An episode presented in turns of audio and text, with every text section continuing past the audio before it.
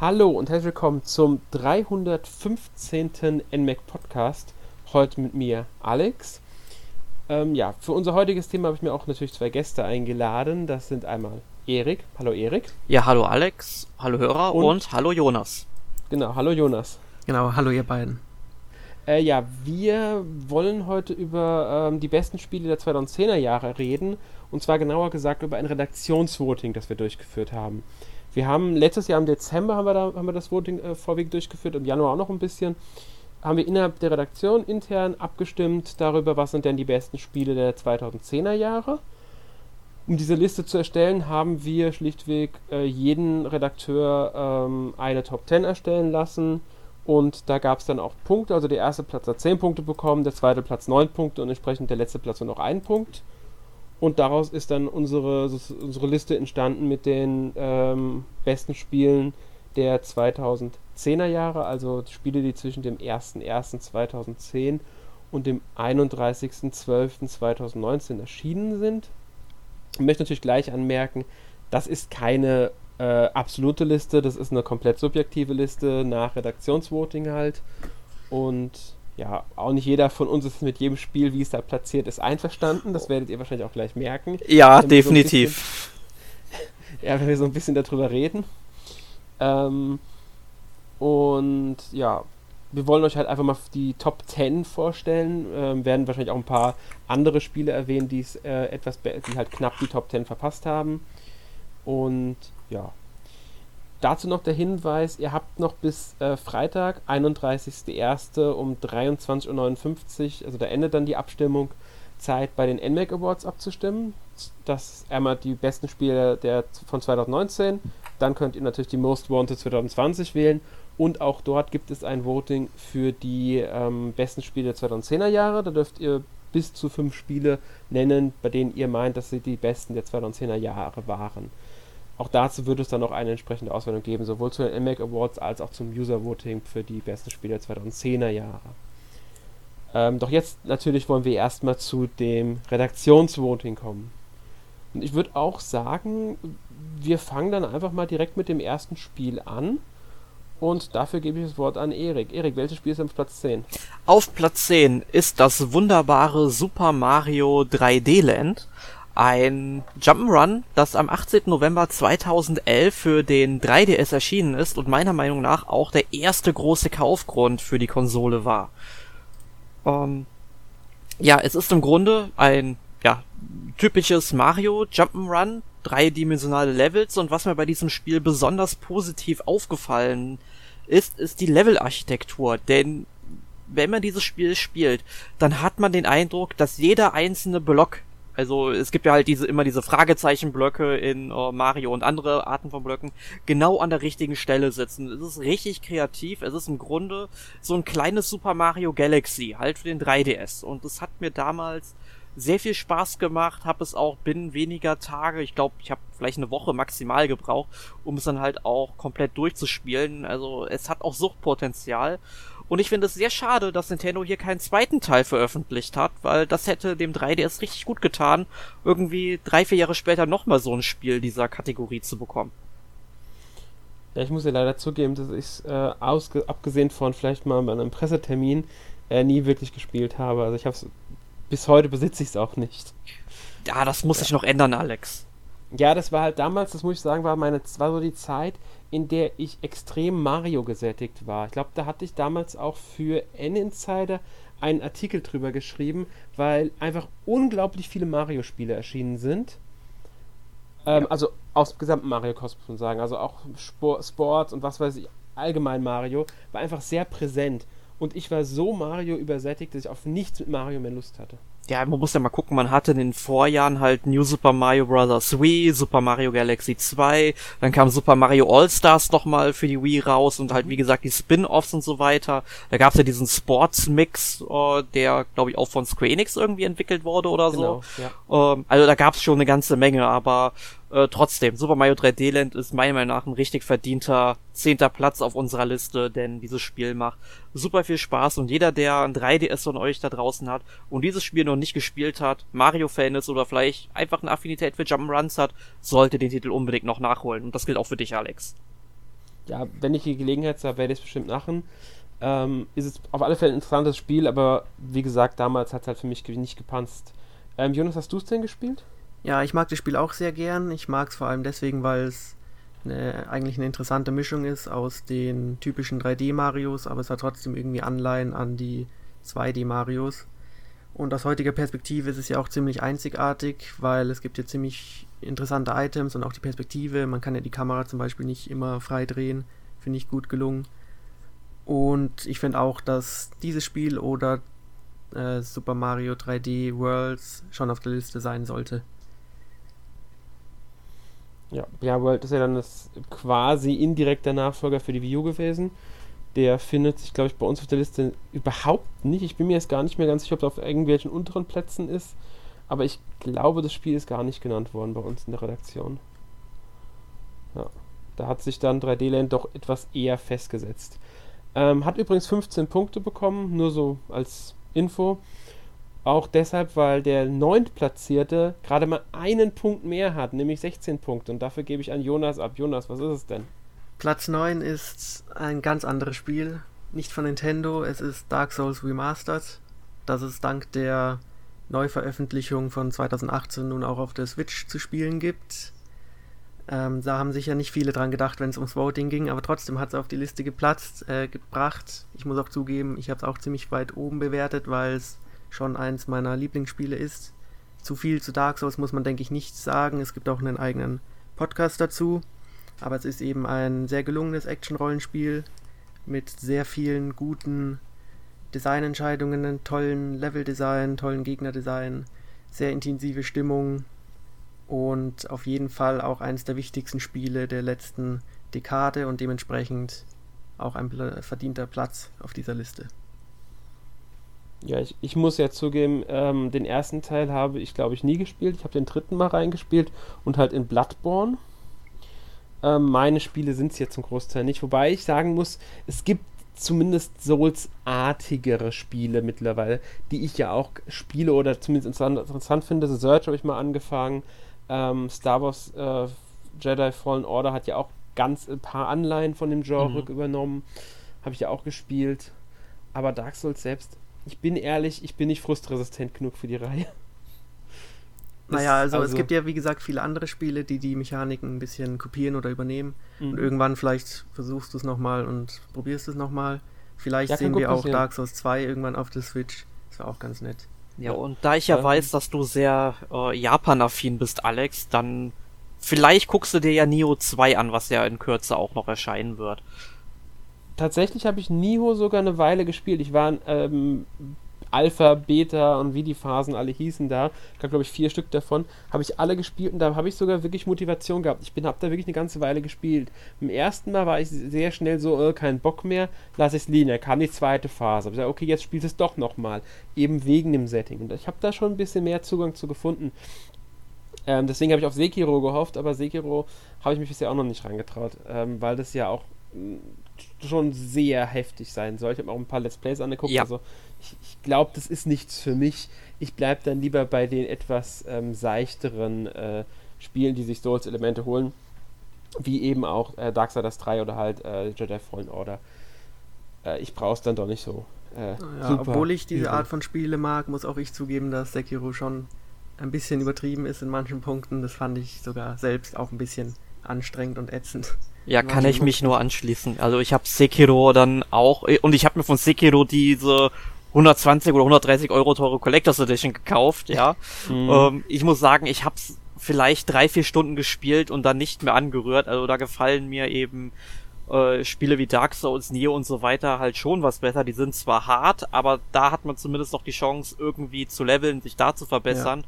und das Gefühl zu haben, man erreicht noch einen Fortschritt dabei und äh, probiert es halt nicht immer wieder, weil Sekiro ja dann doch sehr auf ähm, so Action-Adventure-Gameplay basiert und ja.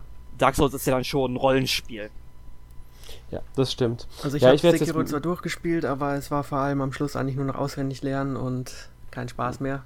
Aber ein wesentlich entspannteres Spiel ist, denke ich mal, unser Platz 8. Oder Alex? Ja, das stimmt, aber ich gebe dafür auch wieder an Erik ab, weil ich glaube, damit kennt er sich besser aus als ich. Ja, absolut, denn es geht um eines meiner absoluten Lieblingsspiele, nicht nur vom letzten Jahrzehnt, sondern tatsächlich auch überhaupt. Auf Platz 8 haben wir nämlich wieder ein Rollenspiel, und zwar Pokémon Hard Gold und Soul Silver, sprich die Remakes von Pokémon Goldene und Silberne Edition, die ja ja Ende der 90er schon in Japan und Anfang der 2000er dann auch in Deutschland auf dem Game Boy Color veröffentlicht worden sind. Und ich mochte die zweite Generation der Pokémon schon immer am liebsten. Ähm, und diese Remakes, die haben diese Spiele einfach nur perfektioniert. Du hast so eine wunderschöne Grafik, du hast sehr viele kleine ja, Details, die es halt vorher nicht gab und die technisch natürlich auch nicht möglich waren. Und ich habe in dieses Spiel bestimmt innerhalb von drei, vier Wochen an die 80 Stunden investiert und das ist wirklich sehr viel für mich, wenn ich dann schon so Bock auf ein Spiel habe.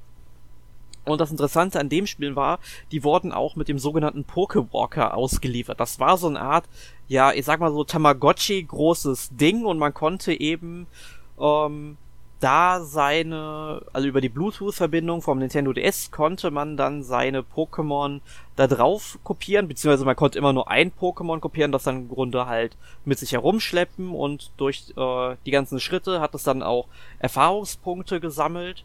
Ähm, ja, war auf jeden Fall ein netter Zusatz. Das lohnt sich nicht wirklich, weil das Pokémon maximal ein Level aufsteigen kann, wenn man, äh, bevor man es wieder abgibt und ja, also da hätte man das noch ganz ein bisschen ausbauen sollen, aber trotzdem, ähm, es hat eine dermaßen große Spielwelt, muss ich ja vorstellen. Man hat sowohl Johto als auch Kanto, also die äh, Region aus dem ersten Teil, also rot, äh, blau, gelb.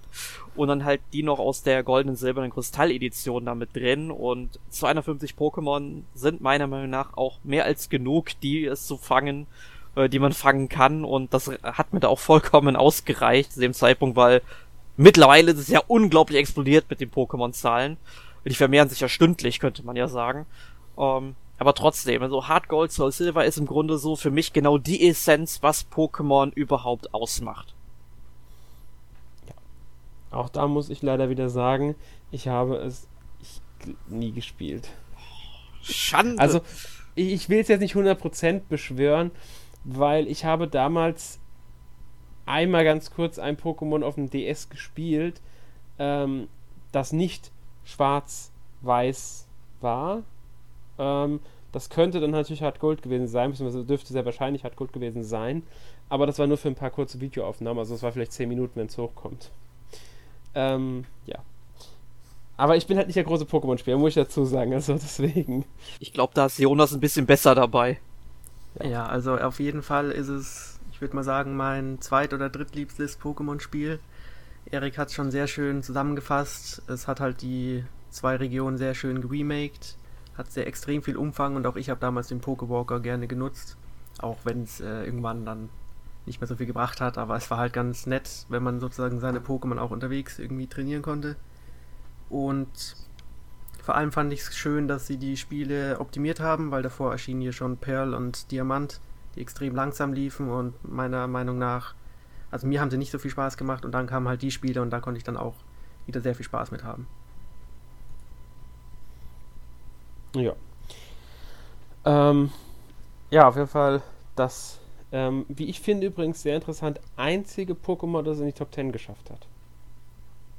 Sollte man vielleicht noch anmerken, weil man vielleicht von einigen Reihen ja erwarten könnte, dass dann ähm, auch mal mehrere Pokémon oder mehrere Spiele von irgendeiner Reihe vertreten sind. Das, das haben wir ja auch noch. Fall. Das haben wir aber auch noch auf unserer Liste. Das haben wir noch, ja, ja, ich weiß, das haben wir noch, aber halt nicht bei Pokémon.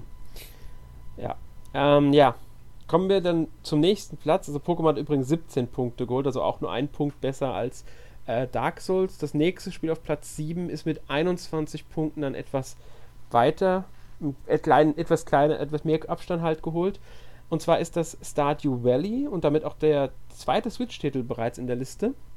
Ähm, aber auch da muss ich leider wieder an Erik abgeben, weil ich glaube, du hast es auch da länger gespielt als ich. Auch wenn ich es gespielt habe, darfst du wieder. Vielen Dank, ähm, Alex. Ja, also Stardew Valley ist ebenfalls wieder ein fantastisches Spiel und ich habe diesen Titel in unserer Podcast-Reihe, beziehungsweise in unserem Podcast schon sehr oft sehr hoch gelobt. Äh, zuletzt glaube ich in unserem Podcast zu den Weihnachtsempfehlungen, den ich unseren Hörern jetzt auch nochmal ans Herz legen möchte. Äh, auch wenn ihr den damals verpasst habt und ihr trotzdem noch eShop-Empfehlungen sucht, den könnt ihr euch jederzeit im Jahr anhören. Ähm, aber trotzdem, ich möchte es nochmal kurz zusammenfassen. Wie ich es immer gern bezeichne, Stadio Valley ist im Grunde das Harvest Moon, was wir nie mehr bekommen werden. Denn Harvest Moon die Reihe ist meiner Meinung nach so seit 2003, 2004, wo dann eben Friends of Mineral Town und uh, A Wonderful Life erschienen sind. Seitdem ist die Reihe für mich tot, weil die ganzen Titel danach ähm, sind für mich einfach nicht mehr das, was Harvest Moon wirklich ausmacht. Und Stadio Valley verkörpert im Grunde all das, was ich an Harvest Moon früher so toll gefunden habe. Man übernimmt quasi ähm, einen Bauernhof, den man von äh, Grund auf neu gestalten muss. Und Stadio Valley hat nicht nur diese ganzen Sachen, die man aus Harvest Moon kennt, drin. Also, dass man eben äh, Pflanzen anbaut, um, also wie zum Beispiel Getreide und das dann später auch erntet. Oder dass man eben Hühner anschafft und sich Kühe anschafft und dann eben eben diese ganzen tierischen Produkte wie Eier und Milch verkauft und damit eben immer und immer mehr Gewinn erwirtschaftet, um seine Farm immer noch viel größer zu machen. Es gibt auch noch sehr viele andere Aspekte drin. Man kann jetzt, also Beispiel das Angeln ist wesentlich äh, mehr ausgebaut, als es in Harvest Moon war. Und ich weiß, äh, Jonas schüttelt gerade schon mit dem Kopf, weil er das nie verstehen kann, wie toll ich Angeln in Videospielen finde. Ganz schlimm. Ja. Ich kann es aber auch nicht verstehen. E-, egal, es, es, ist drin. Es ist zwar nicht das beste Angeln, ähm, ich habe es noch nicht so ganz rausgekriegt, wie ich es am besten mache. Aber es ist da, dann gibt es eine Mine, dann äh, man hat auch wieder diese ganzen sozialen Aspekte drin. Es gibt äh, Festivitä also Festlichkeiten da drin. Also es gibt eine ganze Menge, was in diesem Spiel drin ist und diese Liebe für Stardew Valley, die auf, auch wenn ich das Spiel noch nicht so lange gespielt habe, wie ich gerne möchte. Ich habe es damals erst auf dem PC gespielt, so ein, zwei Stunden, und dann habe ich es mir im letzten Jahr auch nochmal aus Japan importiert, denn in Japan gibt es eine Retail-Fassung von dem Spiel. Das hat übrigens auch deutsche Texte. Da muss man also nicht ähm, vor zurückschrecken. Und dann habe ich es auf der Switch an auch nochmal bestimmt so 10, 20 Stunden oder so gespielt. Und es ist einfach nur ein richtig schöner Zeitfresser, hat einen wunderbaren 16-Bit-Pixel-Look, also da stehe ich ja sowieso drauf. Und ähm, ich weiß auch nicht, wie man dieses Spiel noch besser machen soll. Und trotzdem kommen irgendwie jedes Jahr mindestens so ein Update, was irgendwas erweitert, wie ein Mehrspielermodus oder einfach nur so kleine Verbesserungen. Ähm, ganz ehrlich, andere Firmen würden jedes Jahr einen neuen Teil raushauen, wie das Harvest Moon oder Story of Seasons halt mittlerweile macht. Ähm, oder muss nicht unbedingt jedes Jahr sein, aber ihr wisst, was ich meine, dass da regelmäßig neue Titel kommen. Bei Stadio Valley wird einfach ein, sag ich mal, Low-Budget-Titel, der also wirklich in der Entwicklung erstmal nicht so viel gekostet hat, dann auch nicht so viel kostet äh, im eShop, ich glaube 13 Euro oder so. Und man verbessert einfach weiter kostenfrei dieses Spiel. Also es ist, es ist großartig, wie man dieses Spiel vermarktet. Und jeder, der irgendwie so ein Fable für Bauernhofsimulationen hat und von Harvest Moon Story of Seasons in den letzten Jahren eher angeödet wurde, der uns Stadio Valley noch nicht gespielt hat, kommt um dieses Spiel absolut nicht herum. Ja, ich glaube, da kann ich wenig zu ergänzen. Ich habe zwar auch ein paar Stunden gespielt, aber ich denke, Erik hat das Spiel schon sehr ausführlich vorgestellt. Jonas, möchtest du noch was dazu sagen? Ich will und ich kann auch gar nichts dazu ergänzen, weil ich habe es auch nur so ein, zwei Stunden gespielt. Liegt auch daran, dass ich mit Harvest Moon nicht so viele Kontakte hatte, aber ich sehe halt immer diese neuen Harvest Moon oder Story of Seasons Spiele und weiß, dass in Stardew Valley die ganzen Träume aufgehen, die jetzt nicht mehr wirklich da sind in Harvest Moon. Ja, man mhm. muss sich halt vorstellen, in Japan sitzt da ein ganzes Entwicklerstudio dran und entwickelt ein Harvest Moon und Stadio Valley wurde im Alleingang entwickelt. Ich klar, mittlerweile sitzt halt ein Team dran auch, das die Updates bringt und so weiter.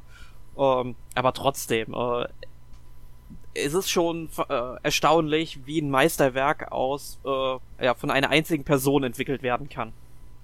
Das stimmt. Und wenn wir schon beim Meisterwerk sind, kommen wir auch direkt zum sechsten Platz, das mit 24 Punkten äh, The Legend of Zelda The Wind Waker HD ist. Damit, ähm, ja, eine Neuauflage. Ist ja ursprünglich für den GameCube erschienen, kam dann halt auf der Wii U nochmal als HD-Version, was ich sehr begrüßt habe, weil ich das Spiel ähm, schon auf dem GameCube großartig fand. Ich habe es unglaublich gerne gespielt. Ähm, und ich mochte auch diesen Cell-Shading-Grafikstil immer. Ich weiß, es gab damals, als auf dem Super Nintendo erschienen ist, äh, auf dem Super Nintendo, Mensch, GameCube erschienen ist, ähm, einige, die nicht so ganz warm geworden sind damit. Besonders war halt im Vorfeld die ähm, Grafikdemo, die gezeigt wurde, so Zelda was ganz anderes versprochen hat, was man später dann erst mit Twilight Princess quasi bekommen hat. Ähm, trotzdem, ich finde Wind Waker vom, vom optischen her halt einfach, es, es hat so was ganz Besonderes in der Reihe ähm, einfach auch bekommen. Und ich habe es sehr gerne gespielt, auch wenn die Schifffahrten sich ein bisschen gezogen haben auf dem Gamecube. Das haben sie auf der, ähm, also in der Wii U-Version, der HD-Version ein bisschen rausgenommen. Was ich auch äh, eine sehr schöne Ergänzung finde. Außerdem ist halt die Grafik einfach noch ein ganzes Stück schöner. Diese ganze Welt äh, erstrahlt förmlich in diesem HD-Version. Und ähm, dazu kommen halt einfach die wirklich schön erzählte Geschichte, die, die, die tollen Dungeons und ja, deswegen, also ich bin immer noch ein sehr großer Fan von dem Spiel. Ich würde nicht sagen, dass es mein Lieblings-Zelda ist, aber es ist ganz klar auf, äh, sehr weit oben bei meinen, äh, auf meiner Zelda-Fanliste, sag ich mal. Ja. Wie geht's denn euch mit dem Spiel? Ich meine, denkt mal, ihr habt es beide gespielt, oder? Ja, ja, ich muss gestehen, auch erst auf der Wii U, also auf dem GameCube nicht. Und ich bin nicht so ganz warm geworden mit dem Spiel. Also ich mag den Grafikstil sehr gerne. Ich mag eigentlich auch die Schifffahrpassagen, die ich schon in Phantom Hourglass mochte, das ich davor gespielt hatte. Aber irgendwie, ich weiß nicht genau warum es bei mir nicht so gezündet hat. Vielleicht lag es an den Inseln oder an, der, an den Dungeons, aber irgendwie ist es nicht so mein Zelda-Spiel gewesen. Mhm. Ja, du hast schon von einem Lauerglas erzählt, das ist ja dann auf dem. Äh, war das DS oder 3DS? Ich glaube, es war noch DS, oder? Genau. Ja. ja. war das ja dann quasi dann. ja, es war, ist ja quasi Nachfolger. Also, das heißt, es spielt ja wirklich also mit Charakteren und so. Ähm, und erzählt das Ganze weiter. Deswegen auch da ist der Grafikstil so indirekt weiterverwertet worden, wenn halt auch eine Handheld-Variante. Erik, wie stehst du denn zu dem Spiel? Ich mag The Wind Waker äh, sehr, sehr gerne und ich weiß noch sehr gut, damals im Schulbus morgens musste ich, als die Gamecube-Version draußen war, dieses Spiel immer so verteidigen. Alle haben diesen Grafikstil äh, kaputt geredet und der war doch so toll. Ich meine, es war mal was anderes und anders ist vielleicht nicht immer besser, aber es ist halt ein ja ein Signal gewesen, dass man halt da auch mal in eine frische Richtung gehen möchte, nachdem man halt mit Ocarina of Time und Majora's Mask ja, sag ich mal, zwei eher realistisch aussehende, auch wenn man es aus heutiger Sicht natürlich nicht mehr so wirklich als realistisch bezeichnen kann, äh, Spiele gehabt hatte. Und ähm, ja, The Wind Waker hat für mich sowohl auf dem GameCube als auch auf der Wii U ähm, mich auch immer sehr ja sehr zufrieden gestimmt. Das war auch sehr ulkig damals. Ähm, war nämlich meine Klasse auf Klassenfahrt ohne mich und die waren irgendwie in Holland segeln, ja, und ich bin dann halt durch Hyrule geschippert. Das fand ich sowieso interessanter, muss man halt sagen, ne?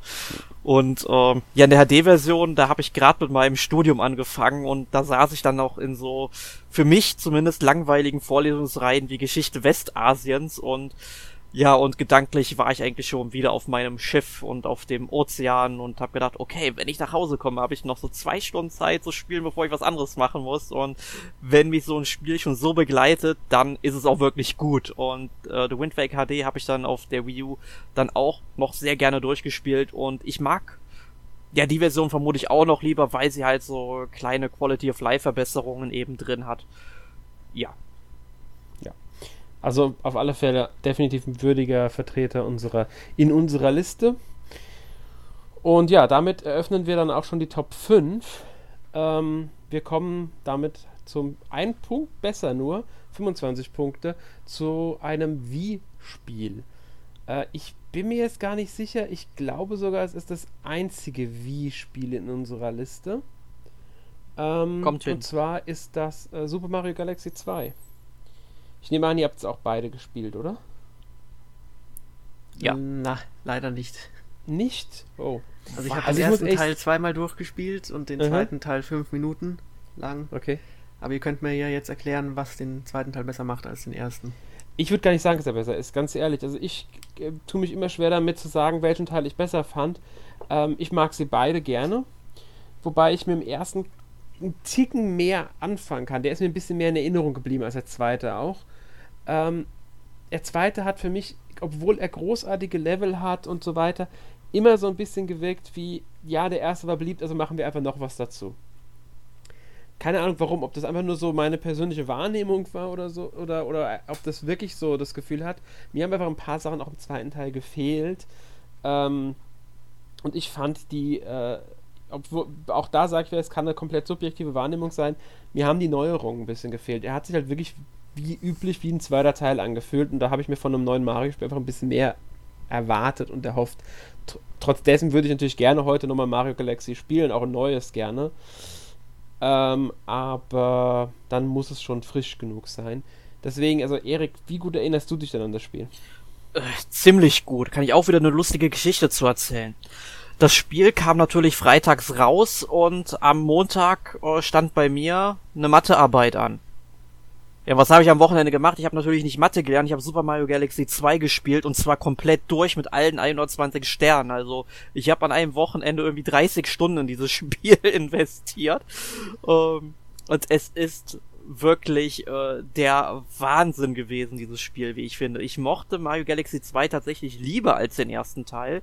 Denn der erste Teil, der war für mich ähm, es war ein gutes Spiel, klar, aber ich fand ihn nie so gut wie zum Beispiel Mario Sunshine äh, davor. Das war ja das letzte 3D Mario, was es davor ähm, gab. Ähm, weil einfach ich finde, in einem 3D-Mario sollten wir auch wirklich sehr große Spielwelten haben, die es zu erkunden gibt. Und hier waren die eher so linear in so einem dreidimensionalen Korsett. Das fand ich halt für so einen Konsolentitel, also für eine Heimkonsole jetzt nicht so schön. Aber Mario Galaxy 2 ist halt so kreativ wie der erste Teil und ich würde sogar sagen noch sehr viel kreativer, weil sie auch noch neue ähm, Items und neue Ideen eingebaut haben. Also es gab zum Beispiel irgendwie eine Kappe, dann konnte Mario auf einmal irgendwelche ähm, Wolken unter sich erscheinen lassen, die als Plattform benutzen. Und sie haben Yoshi eingeführt. Ich glaube, im Galaxy 1 gab es noch keinen Yoshi, auf dem man reiten konnte. Kann gut sein. Also ich muss ehrlich sagen, schon die Wolkenkappe, die du gerade erwähnst, an die erinnere ich mich gerade überhaupt nicht mehr. Ja, also äh, ich, ich, habe dieses Spiel so geliebt. Das einzige bei diesem Spiel, oder ich glaube, es gab 240 Sterne. Es gab ja dann nochmal irgendwie 120 grüne Sterne oder sowas, die man einsammeln konnte. Aber diesen allerletzten Stern, dieses allerletzte Level, was freigeschaltet wird, ganz ehrlich, es ist das härteste Level, was ich jemals in einem Videospiel also was jetzt nicht unbedingt auf einen hohen Schwierigkeitsgrad ausgelegt ist, gespielt habe. Also man hat in diesem letzten Level nur ein einzigen, äh, ein Leben. Also sprich, äh, wenn man einmal getroffen wird, verliert man halt sein Leben direkt wieder. Ja, und muss dieses Level von Anfang an wieder beginnen. Und auf Gedeih und Verderb. Ich habe es bis heute nicht hinbekommen. Ja, ich weiß nicht, was Miyamoto oder wer für dieses Spiel verantwortlich war, geraucht hat, als er dieses Level konstruiert hat, ne? Aber es ist so der Wahnsinn. Aber trotzdem, bis auf dieses eine Level, was ich bis heute verfluche, dieses Spiel steckt so voller Ideen, aber das muss man halt eigentlich allen Mario-Spielen irgendwie zugute halten. Aber ja. Mario Galaxy 2 hat mich ganz besonders gefesselt, weil ähm, ich meine, hat mir zwar eine 5 in der Mathearbeit beschert, ne, aber trotzdem. Äh, das verkraftbar, war, oder nach dem Wochenende? Da, das, das war wirklich verkraftbar. Es war mir auch scheißegal. Ich habe die Galaxis gerettet. Du hast die Galaxis gerettet, genau. Ich bin gar nicht mehr sicher, ob ich es durchgespielt habe tatsächlich. Den ersten habe ich definitiv durchgespielt. Beim zweiten weiß ich nicht, ob ich alle Sterne geholt habe. Ich bin mir echt nicht mehr sicher, weil irgendwann ähm, war bei mir wirklich auch da die Luft raus und die Lust weg.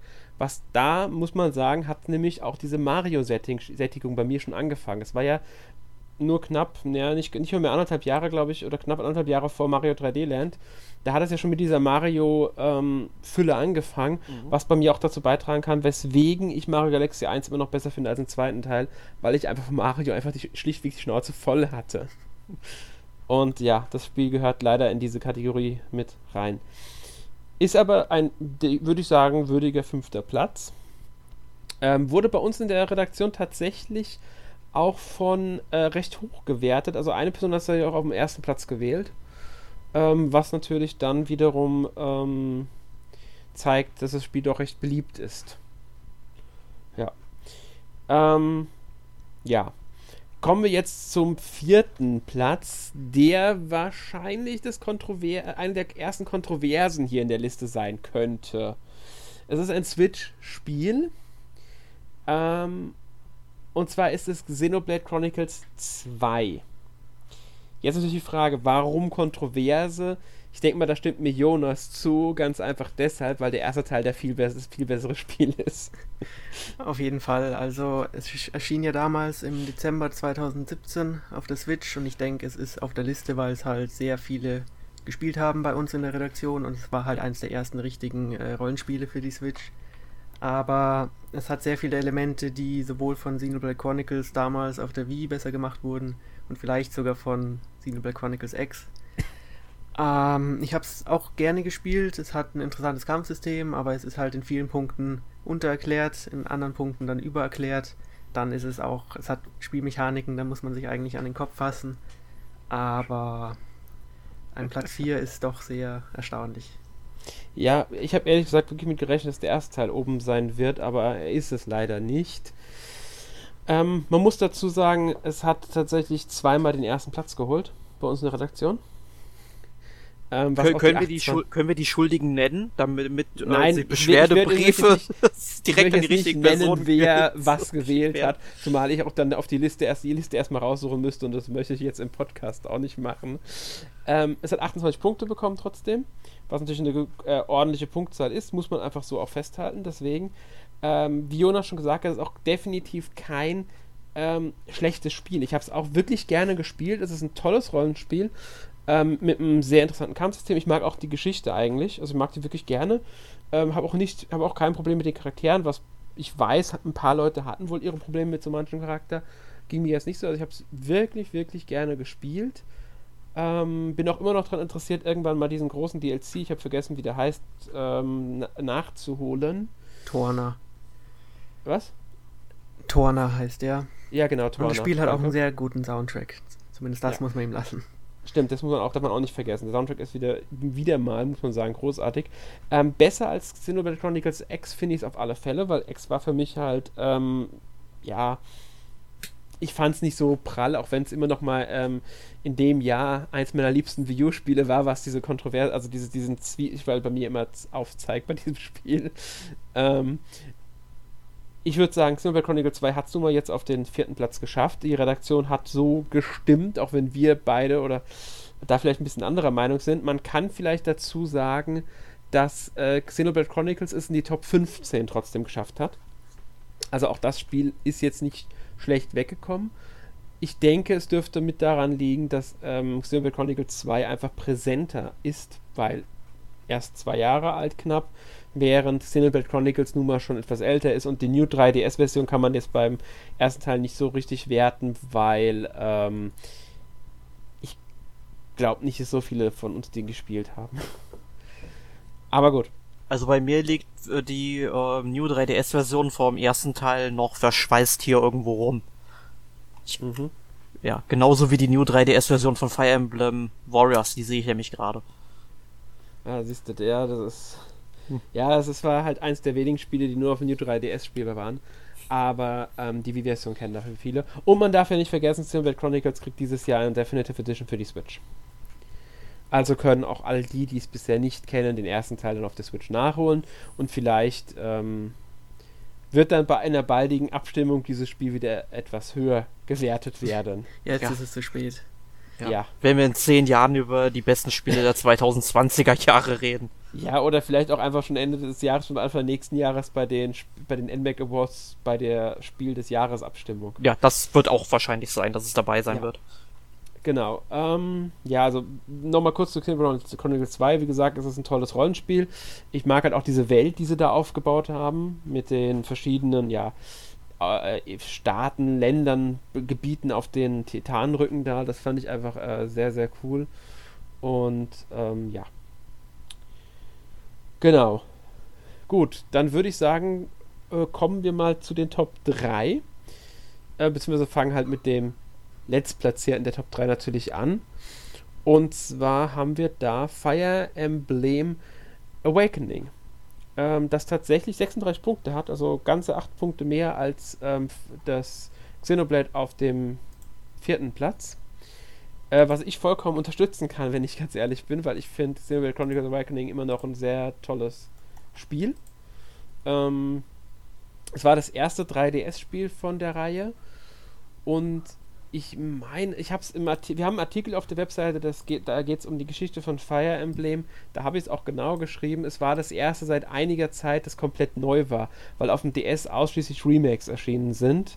Das waren ähm, einmal Shadow Dragon, was ja auch bei uns erschienen ist, und dann ein Teil, der bei uns nicht erschienen ist, ähm, der im Gegensatz zu dem allgemeinen Wissen, das ich schon öfters gesagt habe, ja diesen ähm, äh, ja, Anfängermodus eingeführt hat ohne Permadeath in Awakening kam der jetzt auch ne, in den Westen, was das Spiel halt deutlich zugänglicher gemacht hat und vielleicht auch mit dazu beigetragen hat, dass es so erfolgreich war, weil was ja auch immer wieder gesagt wird, wäre dieses Spiel nicht erfolgreich gewesen, wäre die Fire Emblem-Reihe wahrscheinlich untergegangen oder halt in der Versenkung verschwunden. Und wenn man jetzt mal drauf blickt, was dieses Jahr Fire Emblem Three Houses dann auch erreicht hat, äh, an Beliebtheitsgrad, ist es schwer vorstellbar, würde ich mal behaupten. Ja. Ähm, ja, zu Fire Emblem Awakening. Ähm, ich finde es ist ein großartiges Spiel. Hat eine tolle Geschichte mit, ähm, ja, also man spielt ja, stellt ja einen eigenen Avatar, der dann auch wirklich in die Story eingebunden wird. Man tritt dann diesen, den Hirten, glaube ich, nennen die sich bei und beschützt halt den Staat, kämpft zur Seite von Prince Chrome und die Geschichte geht dann auch über eine, ja, die entwickelt sich auch über eine gewisse Weise. Es gibt irgendwann auch einen Zeitsprung und man kann ja auch wieder die, die Charaktere miteinander verheiraten, also dass die Beziehung eingehen. Da gibt es dann auch Kindercharaktere, die, man, die dazukommen im Laufe der Zeit, halt durch Zeitreise jetzt in dem Spiel. Ähm, was ich sehr gut gelöst fand, immer wesentlich besser gelöst als in äh, Fire Emblem Fates. Da haben sie das Element, glaube ich, nur drin gehabt, weil es halt im Vorgänger drin war. Ähm, da fand ich immer ein bisschen aufgesetzt, dass die Kinder dann noch, noch kamen durch irgendwie eine andere Dimensionsblabla und so. Ähm, Nee, also ich fand die Geschichte von Awakening wirklich schön und äh, auch die Level, die Mission und wie ich halt auch sagen muss, ich finde es auch sehr schön, dass seitdem die Fire Emblem-Reihe nicht mehr zwingend Permadeath hat und jeder spielen kann, ja, halt, wie es gefällt. Ja, ich denke mal, ihr beide habt es dann wahrscheinlich auch gespielt. Ja, also ich hab's damals, als es dann erschienen ist, auch relativ schnell durchgespielt, war so eines der ersten Titel, die ich in der Zeit gespielt habe zwischen meinem Abitur und dem Anfang des Studiums. Also da hatte ich ja vier Monate Zeit zu überbrücken oder fünf Monate oder so und da kam mir so ein großes Rollenspiel natürlich super recht. Habe ich dann halt auch innerhalb von einer Woche oder zwei durchgespielt. Ich kann mich noch dran erinnern, dass es einen großen Aufschrei gab, dass die Charaktere keine wirklichen ähm, Füße hatten. Das waren ja alles Stümpfe, weil irgendwie angeblich die Rechenpower vom 3DS dafür nicht ausgereicht hätte, denen irgendwie äh, normale Füße, Stiefel, whatever, da eben zu modellieren. Das haben sie, glaube ich, dann bei den Nachfolgern aber trotzdem irgendwie noch hinbekommen, dass es dann wirkliche Füße waren. Ja, da war halt dann auch, man muss dazu sagen, das, das, sollte man nie vergessen bei so Spielen, die Entwickler lernen ja auch mit der Zeit mit den Systemen besser umzugehen. Deswegen sehen ja Spiele vom Anfang einer Spielegeneration immer, immer schlechter aus als die vom Ende der Spielegeneration. Das ähm, ist halt einfach so, weil man lernt ja mit der Zeit dazu, man weiß, wie man mehr aus dem System herausholen kann und so, und das war halt hier auch der Fall. Von daher ähm, finde ich es vollkommen legitim zu sagen, ja, es war halt nicht äh, drinnen mit den Füßen. Und mich hat es ehrlich gesagt auch nicht gestört. ja, Bin ich ganz ehrlich. Ja, gestört hat es mich nicht, aber es, es fiel halt schon auf. Es war sehr ulkig. Ich muss ehrlich sagen, mir ist es, äh, bevor ich davon gelesen hatte, gar nicht bewusst aufgefallen. Für mich, es war mir einfach so, ich habe da ehrlich gesagt nicht so drauf geachtet. Klar, die hatten keine Füße, meine Güte, pff, gibt Wichtigeres im Spiel. Also äh, es ist, es ist, ich, ich spiele ja auch nicht ähm, vorwiegend spielst du ja sowieso auf dieser äh, Karte und die Charaktere selbst, der, also den ihre Füße siehst du eh nur wenn, äh, bei den Kampfanimationen und so und in manchen Zwischensequenzen. Da finde ich es echt nicht so schlimm. Also, da gibt es wesentlich äh, ähm, äh, Wichtigeres in dem Spiel. Ja, vielleicht waren es auch keine richtigen Menschen, sondern irgendwelche Menschen, die halt Hufen hatten. Ne? Also ja, genau. Ist ja alles möglich. Ja. Ja, Jonas, wie stehst du zum Spiel? Also von der Fußdebatte höre ich gerade zum ersten Mal, aber ich glaube, mir ist es damals auch nicht aufgefallen. Danke. Ich muss auch gestehen, ich erinnere mich an nicht mehr so viel ähm, an Fire Emblem Awakening. Ich weiß nur noch, dass es mir auf jeden Fall besser gefallen hat als der Nachfolger, also Fates. Und ich denke mal, es ist in der Liste, weil es halt, wie du schon gesagt hast, eines der ersten richtigen neuen Fire Emblems war der damaligen Zeit. Und dann auf dem 3DS und ja, es hat auf jeden Fall schon Spaß gemacht. Ja. Ja, man muss dazu sagen, also es, ähm, wie ja schon erwähnt, es war halt das erste Neue seit langem und ich denke, es hat auch dazu beigetragen, dass das Spiel so erfolgreich wurde, weil Remakes halt auch interessant, keine Frage, aber sie haben halt nicht so gezogen und dann darf man nicht vergessen, Shadow Dragon war im Vergleich schon noch ein ganz anderes Kaliber an Spiel, auch gerade was die Zugänglichkeit angeht. Ähm, interessant finde ich übrigens hierbei, dass der eine von den beiden Directors von äh, Awakening davor ähm, noch an, ähm, auch als in der Director-Funktion, unter anderem muss man dazu sagen, da gab es glaube ich mehr, gab es auch mehrere, an Xenoblade Chronicles mitgearbeitet hat. Hm. Nur mal so erwähnt, hat übrigens auch bei The Last Story mitgearbeitet, da war aber nur eine bewachende Tät Tätigkeit äh, mitverantwortlich, aber ähm, finde ich nur interessant, dass halt die beiden ähm, Spiele, dass er da bei beiden in der Director-Rolle mitbeteiligt war. Immer mit Partnern, das ist ja bei solchen Spielen oft so, dass dann nicht einer das macht, sondern oft mal zwei oder drei. Ähm, aber finde ich halt doch interessant. Ja. So viel noch als kleines äh, Hintergrundwissen zu Fire Emblem Awakening. Und ja, dann kommen wir auch schon zum zweiten Platz ein Spiel, das äh, lange Zeit tatsächlich auf dem ersten war, dann doch noch runtergefallen ist auf den zweiten. Es ist relativ knapp zwischen ersten und zweiten. Ähm, wobei ich würde fast sagen, bevor wir auf den ersten oder zweiten eingehen, erwähnen wir noch mal ein paar andere Spiele. Wir haben nicht noch, noch so die, die Top 15, also die anderen fünf Spiele. Zumindest wollen wir mal erwähnen, was denn so auf den Plätzen 11 bis 15 ist. Die Spannung ähm, da, steigt. Ja, da, da sind dann halt auch ähm, also Pokémon XY ist auf Platz 11 mit 14 Punkten. Also auch das Spiel hat es geschafft.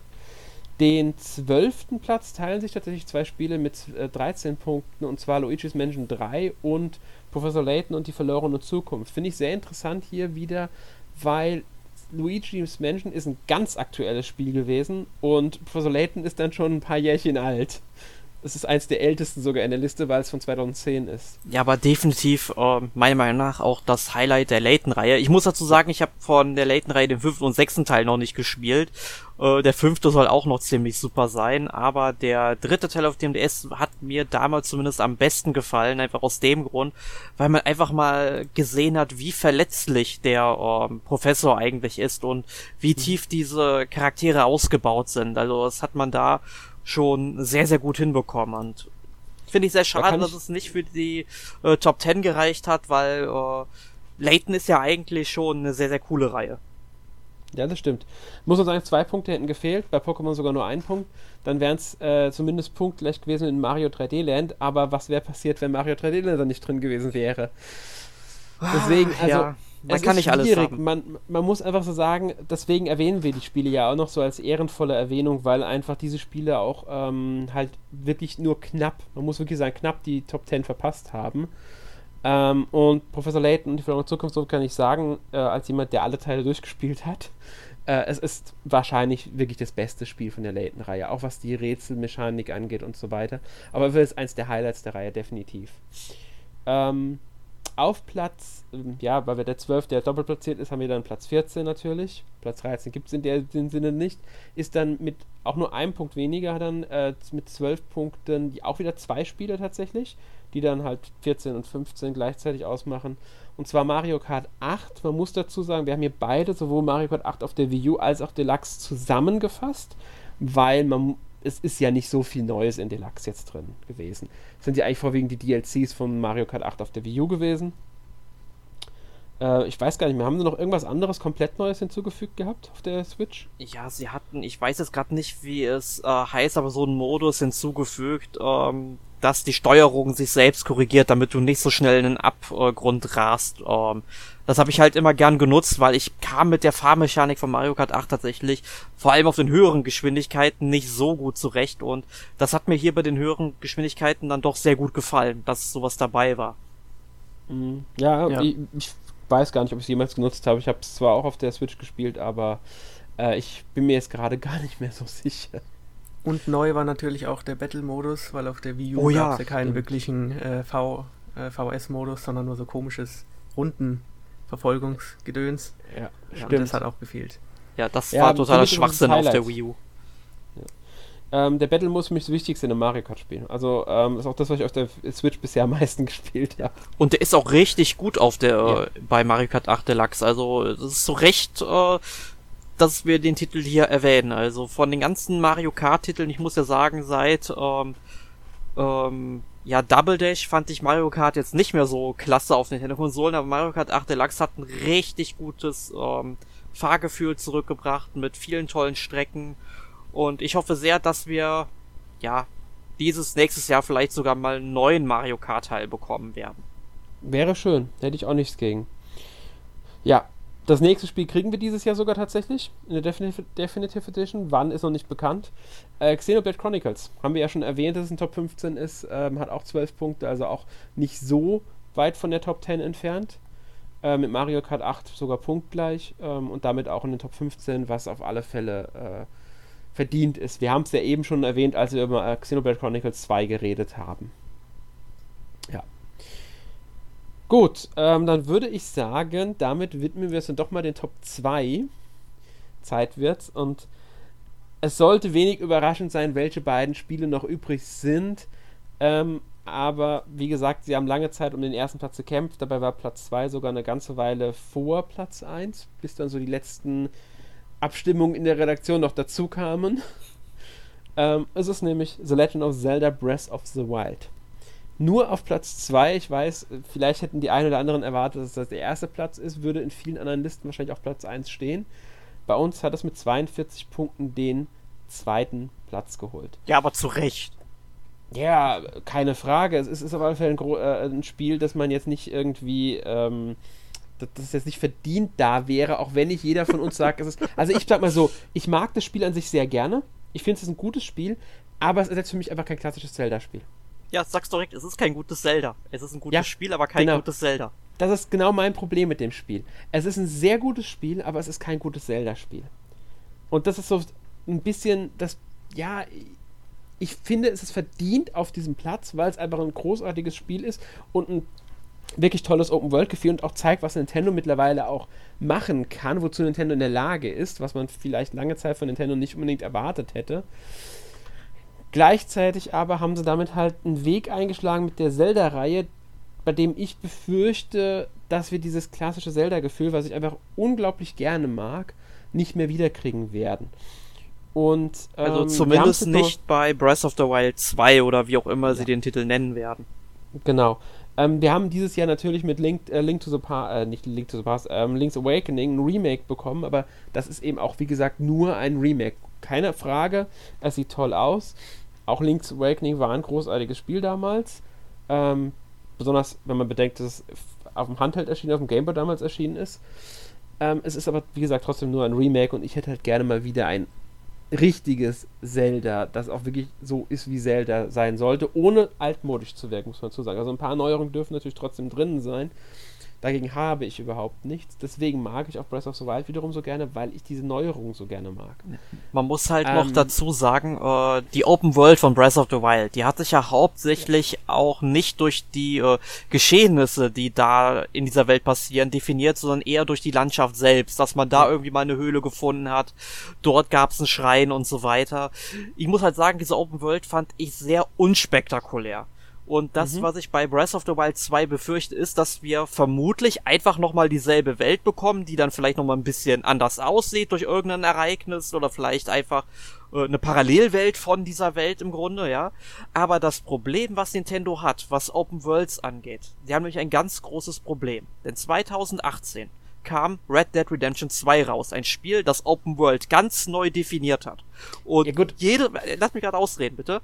Jedes Open World Spiel, was jetzt kommt, hat sich an meiner Meinung nach an Red Dead Redemption 2 zu messen, weil Red Dead Redemption 2 hat die Messlatte dermaßen hochgelegt. Klar, Breath of the Wild 2 wird diese Messlatte niemals erreichen. Da müssen wir uns überhaupt keine äh, Gedanken machen oder Hoffnung machen. Das, das wird nicht passieren. Aber sie müssen irgendwas probieren, um diese Welt einzigartig zu machen. Und das sehe ich da aktuell nicht kommen, wenn sie bei dem Standard bleiben, den sie mit Breath of the Wild jetzt erstmal definiert haben. Ich stimme dir soweit zu, dass, aber ich sag halt, ich muss hier wirklich sagen, äh, ich sehe einen riesen Unterschied zwischen Breath of the Wild und ähm, Red Dead Redemption 2. Zumal ich jetzt sagen muss, dass ich jetzt, ja, ich habe Red Dead Redemption 2 gespielt. Ich finde es ein großartiges Spiel, aber ich sage auch ganz klar, ich habe mir ein bisschen davon, wie es beworben wurde und was so gesagt wurde, sogar noch einen Schritt mehr erwartet in Sachen Open World. Weil in manchen Punkten ist es mir dann doch einfach auch zu typisch Open World. Ich weiß, es hat sich von manchen, in manchen Sachen verabschiedet und hat neue Wege gewählt und auch Sachen neu definiert. Aber dieses, was viele jetzt sagen, es ist so eine komplett neue Open World, das hat es eben für mich nicht erfüllt. Da war dann der Schritt nicht weit genug. Das fehlt mir immer noch, dieser Schritt. Und deswegen sehe ich jetzt nicht, dass sich jedes Open-World-Spiel unbedingt daran messen muss, weil jedes Spiel eine andere Herangehensweise hat und jedes Spiel auch vielleicht eine andere Zielrichtung hat. Es gibt einfach Spiele, die mit so einer Open World, wie sie ähm, Red Dead Redemption 2 hat, vielleicht gar nicht funktionieren würden, weil sie eine ganz andere Ausrichtung hat. Red Dead Redemption 2 hat zum Beispiel keine Dungeons. Deshalb wird Zelda sehr wahrscheinlich haben, vielleicht sogar mehr als bisher. Welche Dungeons in Breath of the Wild ist jetzt ich, die große Frage ich sag ja, mehr als bisher. Du hast die drei, vier Titanen, das sind Dungeons und auch ähm, Hyrule kannst du in gewisser Weise, also Schloss Hyrule kannst du als Dungeon sehen. Die sind da. Deswegen sage ich ja, vielleicht gehen sie auch einen Schritt zurück in der Hinsicht, dass sie mehr Dungeons einbauen, ähm, weil die Fans das zum Teil auch gefordert haben, dass sie wieder klassischere mehr Dungeons bekommen. Die, diese Fans gibt es auch. Und das ist halt ein Riesenunterschied zu einem ähm, Red Dead Redemption 2, dass dieses diese Sache nicht erfüllen muss. Für mich ist in einem Zelda-Spiel viel wichtiger, dass das ähm, Rätsel und ähm, Dungeon-Design stimmt, als jetzt das, was weiß ich, in der Open World ich an jeder Ecke irgendwas erleben kann. Das ist auch eine gute Sache, das hätte ich auch gerne. Ich hätte in Breath of the Wild 2 auch gerne ähm, eine lebendigere Welt, in der ich wirklich vielleicht auch eine Stadt oder mehrere Städte habe, nicht nur so ein kleines Dorf wie Garrike, sondern wirklich eine größere Stadt, in der auch mehr, mehr, mehr Lebe, Leben ist und vielleicht auch ein paar, sag ich mal, bessere, also besser definierte Nebenquests. Ähm, ich sag's mal so. Jetzt mit Red Dead 2 vergleichen, der Vergleich, der, der hinkt für mich einfach, weil die Spiele einen ganz anderen Anspruch haben. Ja, das, das ich äh, sag's mal so, bei Red Dead Redemption 2 ist halt der große Vorteil, die Immersion ist wesentlich intensiver, da du wirklich an jeder Ecke eine neue Story erlebst und es kommt immer wieder was Neues dazu bis zum Ende und ich habe über 100 Stunden in dieses Spiel investiert. Ja, und, keine Frage. Und Zelda so. ist halt so, es ist eine leere Welt, die du, du ja. sollst deine Abenteuer selbst erstellen im Grunde. Und dafür passiert mir allerdings zu wenig. Stimme ich dir voll und ganz zu. Es muss mehr passieren in der Welt aber ich würde es trotzdem niemals mit Red Dead Redemption 2 messen lassen oder vergleichen, ähm, einfach weil ich den Intentionsanspruch bei dem Spiel, auch von dem, was ich mir von dem Spiel erwarten würde, ganz anders betrachte. Ja. Red Dead Redemption 2 ist ein ganz anderes Spiel für mich als ein äh, Zelda Breath of the Wild. Einfach weil beides Open World, ich weiß, beides Action Adventure, aber schon allein die ganze Art, wie das Spiel aufgebaut ist. Und bei Zelda erwarte ich mir zum Beispiel, wie gesagt, wie ich schon gesagt habe, viel mehr Rätsel, viel bessere Rätsel. Bei Red Dead Redemption 2 erwarte ich mir mehr von der Story und mehr, was in der Open World passiert. Es sind einfach für mich zwei komplett unterschiedliche Herangehensweisen an eine Open World. Ja. Und sie können sich natürlich, natürlich kann man sich näher daran annähern bei einem Breath of the Wild. Ja, ja, aber muss man abwarten, ob es kommen wird. Aber was halt noch fehlt, sind dann halt wirklich, du hast ja gesagt, eine funktionierende Dun äh, Dungeon-Mechanik und Rätselmechanik. Genau, äh, da muss ich sagen, ähm, denke ich gerne an Darksiders 2, das zwar keine richtige Umwelt hatte, aber da hattest du halt auch wirklich ähnlich wie die Schreine, aber etwas noch ein bisschen anders. Du konntest einfach auf, auf, eine Höhle treffen, in der du was erlebt hast. Da war es aber nicht mit diesen Schreinen. Ich mu muss sagen, ich mag dieses Schreinsystem von Breath of the Wild auch nicht sonderlich. Erstmal, weil es viel zu viele davon gibt, meiner Meinung nach. Und ähm, ich hätte lieber klassischere Herzcontainer, bin ich ganz ehrlich. Und dann Mini-Dungeons gerne, aber doch bitte äh, etwas abwechslungsreicher. Da mal eine Höhle, da vielleicht mal eine Ruine, dort ein Dorf, das verlassen wurde und von Monstern eingenommen wurde oder sowas in der Richtung. Wäre mir viel lieber als jetzt, ähm, was weiß ich, wie viel 120 oder wie viele Schreine es gibt, die irgendwo verteilt sind. Brauche ich einfach nicht. Ja, und bitte keine 900 Krogsamen, wofür man einen Haufen Scheiße bekommt. Ja, das brauche ich auch nicht. Ja. ja. Aber Jonas, was sagst du denn eigentlich zu dem Spiel? Du hast bisher noch gar nicht so richtig geäußert. Ja, also ich mag das Spiel auch ganz gerne. Ähm, ich muss sagen, obwohl ich tendenziell nicht der größte Fan von Open Worlds bin, hat mich diese Open World dann doch abgeholt und ich mag vor allem auch die Vertikalität, die Freiheit, dass man allein durch das Klettern begrenzt ist und eigentlich recht schnell überall hin kann, in der Theorie zumindest. Und was die Lehre angeht, ich finde, das könnte auch eine der größten Stärken sein. Zumindest wenn es um die Stimmung geht, weil im Breath of the Wild geht es ja sehr viel um Melancholie und es ist ja eine postapokalyptische Welt eigentlich. Aber es stimmt schon, ähm, also der Vergleich mit Red Dead Redemption 2, also Red Dead setzt ja auch wesentlich mehr auf Erzählung und Charaktere. Da kann Zelda, äh, das ist, da ist halt bei Breath of the Wild alles ein bisschen anders. Das haben aber, ähm, muss, muss halt sagen, das haben frühere Zeldas auch noch besser gemacht mit der Erzählung. Ja, ja aber, zum Teil, stimmt. Ja, aber halt Breath of the Wild, wie gesagt, ist halt, versucht halt mit Stille mehr zu erzählen als viele andere Spiele mit 500 Textboxen. Und mhm. ich finde auch, Dungeons oder Herzcontainer wären eine schöne Ergänzung für den zweiten Teil. Aber ich habe jetzt die Schreine, fand ich auch ganz nett. Aber es, auf jeden Fall, ich fand auch die Entwicklung von dem, also den Einschlag, den das Spiel genommen hat, nicht schlecht, weil es halt mal was anderes war im Vergleich zu den vorherigen Zelda-Teilen. Aber mal sehen, wo wir in den nächsten Jahren so hinkommen. Genau, also ich bin mal gespannt. Ähm, also erstmal noch zu, zum ersten Teil. Äh, wie gesagt, ich mochte ihn trotzdem sehr gerne und ich mochte auch diese Erzählweise mit den Erinnerungen, dass man da ein bisschen mehr über die Geschichte erfahren hat. Trotzdem hätte ich auch ein bisschen mehr Erzählung direkt gehabt und auch ein bisschen mehr Charaktere mit Interaktion. Also ich, ich weiß, man hat Charaktere, mit denen man interagiert, mit denen man spricht, aber es ist mir in der Hinsicht ein bisschen zu wenig. Da darf gerne mehr passieren in der Welt, in dem Spiel und sei es nur durch die Story. Ähm, für den zweiten Teil sage ich ganz klar, hoffe ich mir gerade das mehr Interaktion, mehr Charaktere. Vielleicht sogar teilweise mal einen Abschnitt, in dem man wirklich jemanden begleitet. Oder von jemandem begleitet wird oder sowas. Hätte ich auch nichts gegen. Ansonsten, ja, muss man halt abwarten. Dungeons auf alle Fälle brauchen wir wieder. Mehr Dungeons. Und ich, hätte, Dungeons. und ich hätte gern mal eine Vollvertonung in einem Zelda. Ja, hätte ich auch gerne. Das wäre das Beste, was wir machen könnten. Sie können ja bei Link von mir aus darauf verzichten, auch wenn ich kein Fan von einem stummen Hauptcharakter bin. Das, das werde ich auch nie werden mehr. Ähm, ich akzeptiere es, wenn's, wenn sie Link nicht vertonen wollen, auch wenn ich es manchmal ein bisschen arg dämlich finde, dass der wirklich einfach nur dasteht und alles stumm hinnimmt. Ähm, dadurch wirkt er für mich oft einfach charakterlos. Der, äh, äh, und das ist mittlerweile einfach nicht mehr zeitgemäß. Ja, das Problem habe ich aktuell mit dem Helden von Dragon Quest 11 tatsächlich. Äh, ja, ging mir auch so bei Dragon Quest 11, genau. Also es geht mir bei vielen Spielen so. Außer natürlich, wenn es ein Spiel ist, bei dem ich äh, in, Dial also in, in einem Menü dann auswählen darf, wie ich antworten will und halt nur nicht das ausgesprochen wird, sondern ähm, die dann direkt darauf reagieren, die anderen. Aber ich halt weiß, was mein Charakter gesagt hat im Grunde, weil dann ist er ja nicht 100% stumm. Er sagt es nur nicht aus, sondern ich muss es halt auswählen. Das wäre auch noch in Ordnung, wäre auch so eine Sache, die sie machen könnten. Natürlich in Breath of the Wild einen Ticken noch weiter in die Richtung Rollenspiel gehen und sowas mit einbauen. Vielleicht, wie gesagt, auch Nebenquests. Aber das müssen wir abwarten.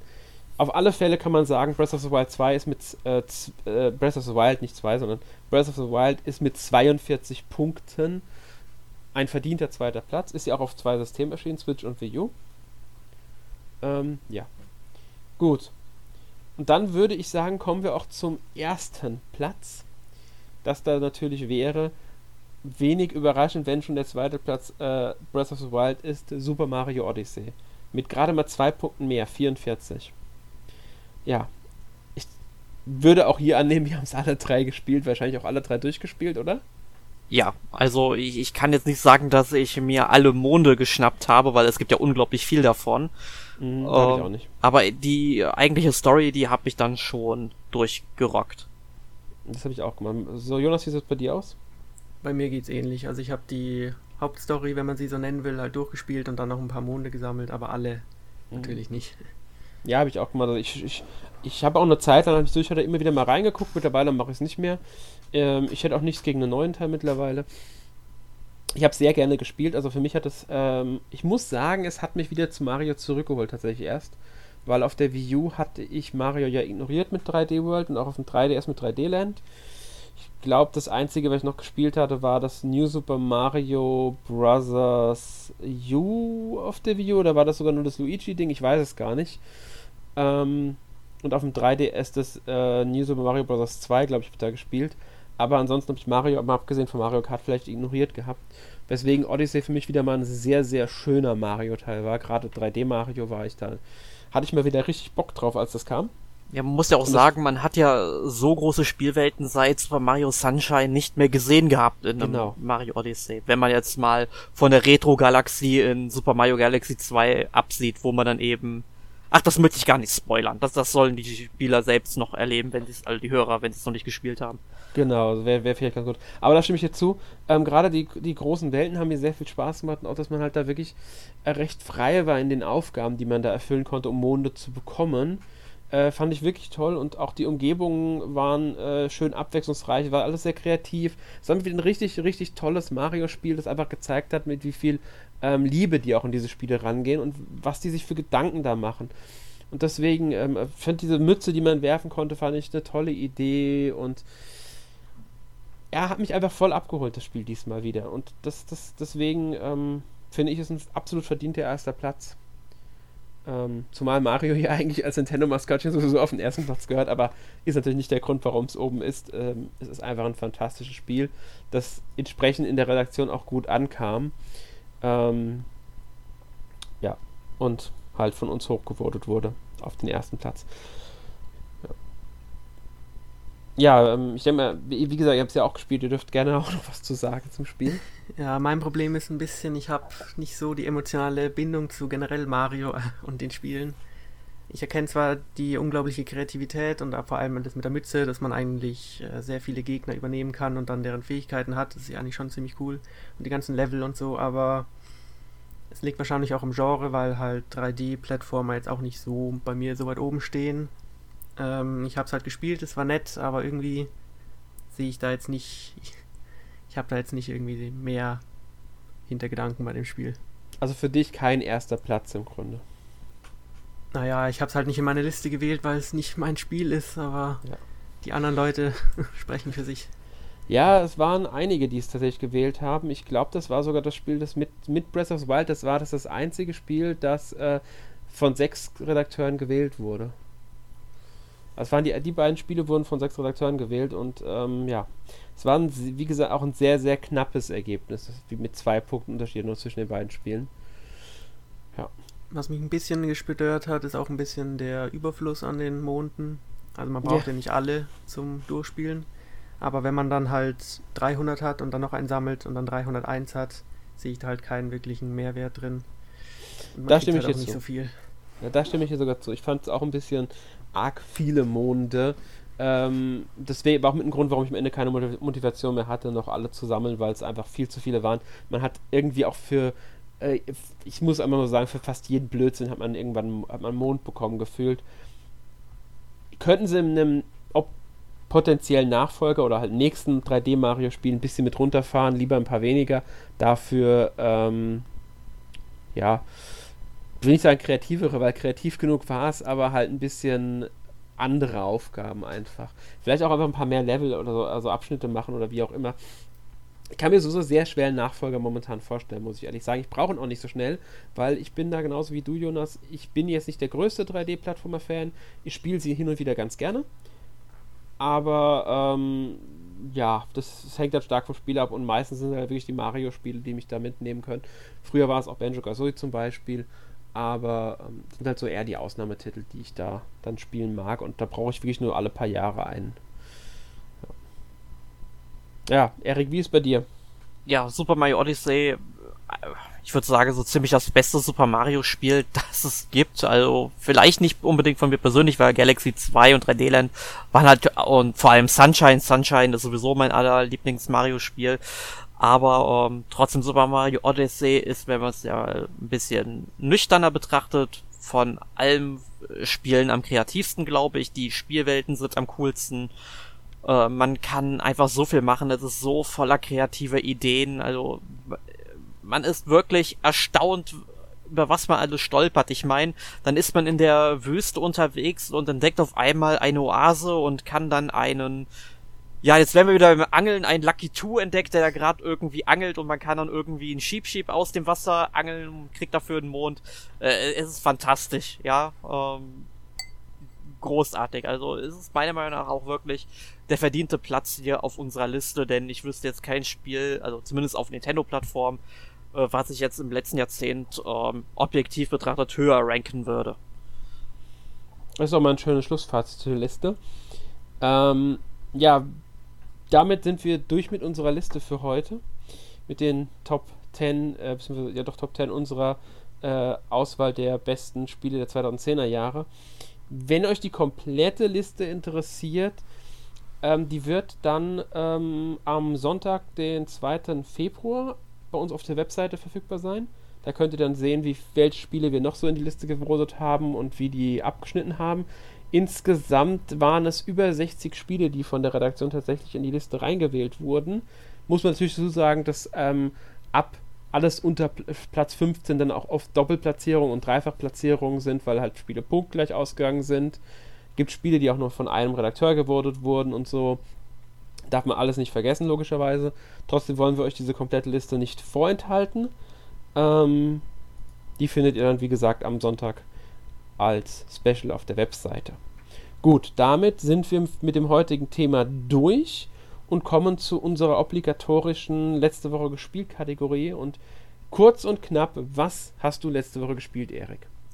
Also, kurz und knapp, ich habe sehr viel Dragon Quest 11 gespielt, hab den Titel mittlerweile, ich kann nicht sagen durchgespielt, ich habe den Abspann gesehen, danach geht die Story ja noch weiter, man kriegt also noch nicht mal eine Goldtrophäe auf der PS4, wenn man eben den, sag ich mal, Endboss in Anführungszeichen gelegt hat.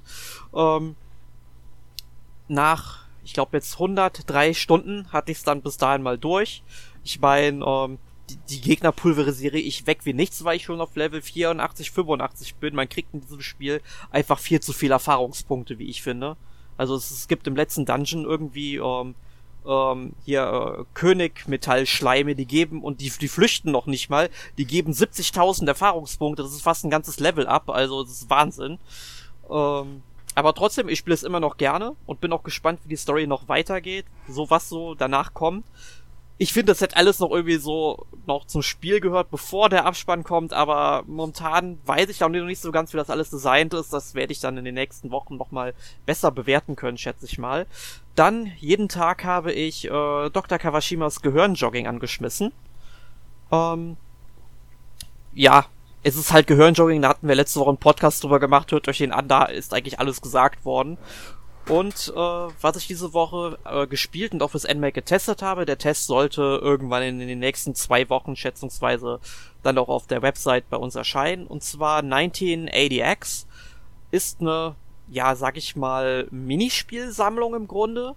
Es geht dann quasi um einen, ja, um, Teenager in Amerika, der im Grunde vermutlich aus schwierigen Verhältnissen kommt. Er sieht sich selbst auch als Außenseiter, hat im Grunde keine Freunde und dann entdeckt er irgendwie eine ganz versteckte Arcade und dann beginnt der ganze wilde Ritt von diesem Spiel und er erlebt dann, ich glaube, es sind ungefähr fünf Spiele ungefähr, die sich dann an real existierende Spiele anlehnen. Man spielt also wirklich nur ja so zwei bis drei Levels aus diesem Spiel dann immer. Dazwischen gibt es halt immer so Story-Abschnitte und dann spielt man dann eben sowas wie ein Outrun oder ein Gradius-Verschnitt. Und dann gibt es dann, ja, äh, ich will da gar nicht so viel sagen, was es alles gibt, aber es ist fantastisch erzählt. Es ist auch ein wirklich super toller Soundtrack dabei, der unter anderem auch von ähm, äh, Yuzo Koshiro stammt und oh, es ist einfach nur ähm, ein Traum für alle, die, sag ich mal, so diese dieser Zeit der späten 80er und frühen 90er dann oh, nachtrauern, wie ich es einer bin. Manko in dem Spiel, man hat es in einer Stunde durchgespielt, aber es ist trotzdem super schön gestaltet, hat auch einen tollen Artstyle. Kann ich nur empfehlen. Gut. Jonas, was hast du denn gespielt? Also erstmal habe ich Tokyo Mirage Sessions weitergespielt, da muss man eigentlich gar nicht so viel zu sagen, weil der Test ist ja auch schon online. Und vielleicht gibt es irgendwann mal mehr dazu, mal sehen. Und ansonsten habe ich Metro Exodus angefangen, dem neuen Teil der Metro-Reihe, die ja auf diesen russischen Romanen basieren. Und ich bin relativ angetan von dem Spiel. Es ist halt ein Shooter, aber jetzt kein Actionspiel, sondern eher ein Spiel, wo man ziemlich langsam und bedacht vorgehen muss. Und das macht mir Spaß an dem Spiel. Es erinnert mich auch von der Welt eher positiv an die guten Fallout-Teile so ein bisschen. Dass man halt Sachen erkundet und dann auch schöne Sachen findet. Und ich habe es jetzt noch nicht so lange gespielt, aber bin gespannt, wie sich so entwickelt. Und ansonsten habe ich nicht so viel gespielt. Wie sieht es bei dir aus, Alex? Ja, Metro Exodus habe ich auch hier liegen mittlerweile, habe noch nicht angefangen. Das äh, muss wahrscheinlich noch eine Weile warten. Ähm, dafür habe ich jetzt die Woche ähm, Vampir gespielt auf der Switch. Also teste ich ja auch für die Switch. Da wird auch dann bald der Test kommen. Es ist ein sehr atmosphärisches Rollenspiel. Also ich finde es großartig von der Atmosphäre. Klar, es gibt ein paar grafische Abstriche im Vergleich zu anderen Versionen, aber die finde ich jetzt nicht so schlimm. Ähm, es ist wirklich, äh, das Kampfsystem finde ich ist gelungen, ist nicht überragend, aber gelungen. Das wesentliche daran ist die Story, die ich sehr äh, spannend finde und ähm, auch wie die Charaktere geschrieben sind und die Dialoge. Also das, man redet halt mit denen und es hat auch wirklich Einfluss drauf und die Charaktere, man kann dafür sorgen, dass die, wenn man mehr erfährt über die, dass in ihre Blutqualität steigt und man sich dann dafür entscheidet, jemanden auszusaugen, was man mit jedem NPC machen kann, sofern man äh, äh, stärker ist, als der ihr Widerstand ist.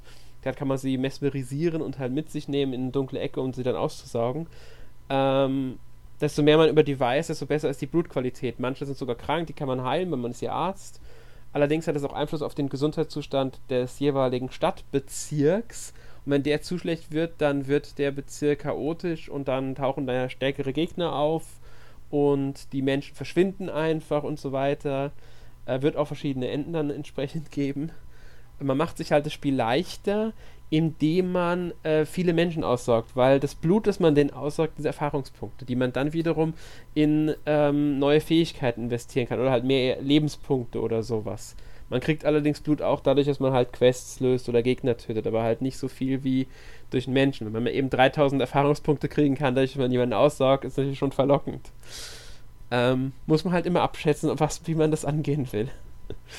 ähm, ja, also wie gesagt, sehr schönes Spiel. Außerdem habe ich auf dem PC jetzt ähm, so Chroma 2 Vicious Sisters angefangen. Das ist noch in der Early Access Phase, startet am, ich glaube, 28. geht es dann in normal, also ist dann, verlässt die Early Access Phase. Ähm, zu dem Zeitpunkt werden leider auch alle Spielstände, die in der Early Access Phase gemacht wurden, gelöscht, weswegen ich momentan halt ein bisschen schaue, wie weit ich es wirklich auch spiele. Ähm, ist ein, wieder ein sehr schlecht. Ich habe den ersten Teil ja auch auf der Switch getestet. Der Test findet ihr auf NMAC, also bei uns auf der Seite. Ähm, soll auch für die Switch noch kommen, der Teil dann, der zweite. Es ist ein sehr schönes Survival-Horror-Spiel aus der 2D-Ansicht mit handgezeichneten Figuren und Charakteren. Äh, man spielt jetzt halt Mina, die im ersten Teil noch die beste Freundin vom Hauptcharakter war und glaube, also nur am Anfang wirklich aufgetaucht ist. Es ist wieder nicht sehr lang. Den ersten Teil kommt man in vier Stunden durchspielen. Der Teil jetzt ist äh, ja nicht viel länger, würde ich mal einschätzen.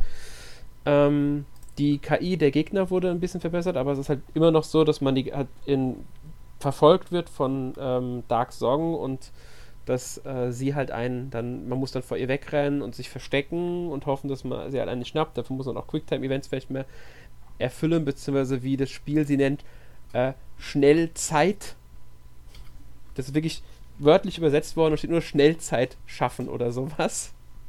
Was schon ein bisschen seltsam ist, immer wieder mal. Ich wusste im ersten Moment gar nicht, was die mit, von mir wollen, als das erste Mal aufgetaucht ist, der Text. Ähm, ja, ich bin noch nicht sehr, sehr, weit, deswegen, also, aber trotzdem, gerade atmosphärisch ist es wieder sehr heftig und ich bin ja nicht unbedingt der Horrorspieler. Deswegen fällt es mir manchmal schwer weiterzuspielen, weil ich schlichtweg zu viel Schiss habe. ähm, an manchen Stellen hat es mich sogar an Resident Evil Spiele erinnert, weil, ähm, ja, es hat auch, man findet eine Schlüsselkarte, dadurch kann man woanders wieder hingehen, deswegen hat es auch so ein bisschen diesen Metroid-Einfluss, was auch wieder durch die 2D-Grafik befördert wird, weil man halt Sachen findet, durch die man dann andere Bereiche wieder betreten kann, die man vorher nicht betreten konnte. Schön ist im Vergleich zum ersten Teil, man verlässt jetzt die äh, Seva ähm, High School und ähm, geht auch in die anderen Bereiche. Also im ersten Teil war man in der Ausbildung der Seva High School unterwegs, jetzt ist man das nur am Anfang und verlässt relativ schnell eigentlich, also eine halbe Stunde, je nachdem wie man spielt halt, etwa verlässt man die Schule und kommt dann an andere Orte in, äh, in der Umgebung darum herum, ähm, ist halt wieder in Sekoma gefangen und ja. Ähm, ist, eine, ist wirklich schön erzählt. Auch hier im Gegensatz zum ersten Teil ist diesmal mit deutschen Texten. Ähm, ja, also gerade äh, Horrorfans, Survival-Horror-Fans können das mal im Auge behalten, soll, wie gesagt, ja auch noch für die Switch erscheinen dann. Das einzige Problem könnte sein, dass wieder Dark Songs sehr nervig wird, weil sie ähm, zumindest an bestimmten Punkten, ich weiß noch nicht, ob es dann irgendwann dauerhaft sein wird, ähm, frei in den Gebäuden rumläuft. Und das kann wieder dazu führen, wie im ersten Teil, dass es sehr nervig werden kann, wenn man dann halt irgendwann ihr zufällig begegnet, schnell wegrennen muss, verstecken muss und ähm, dann vielleicht einen Weg doppelt oder dreifach sogar laufen muss, einfach deshalb.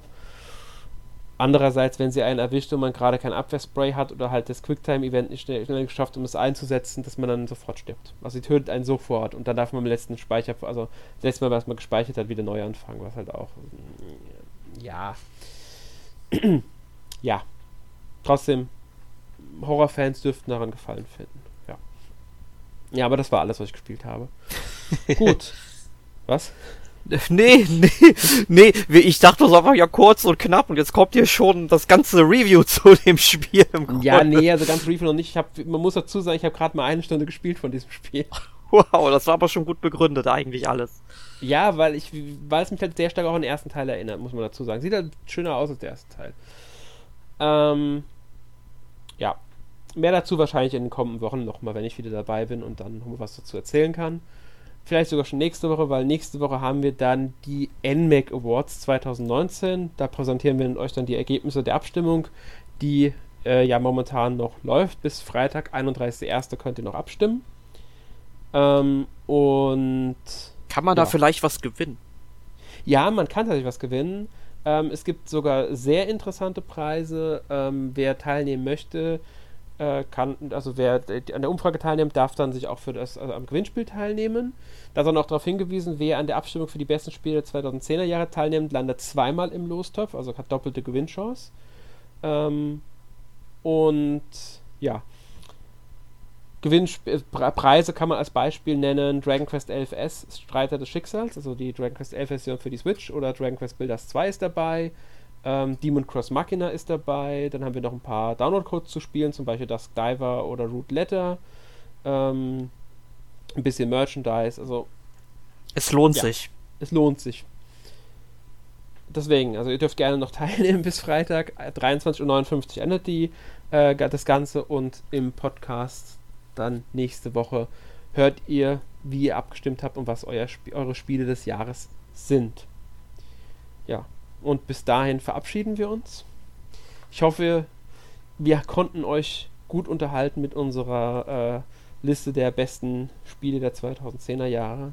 Bis zum nächsten Mal. Tschüss. Ciao. Tschö mit Ö.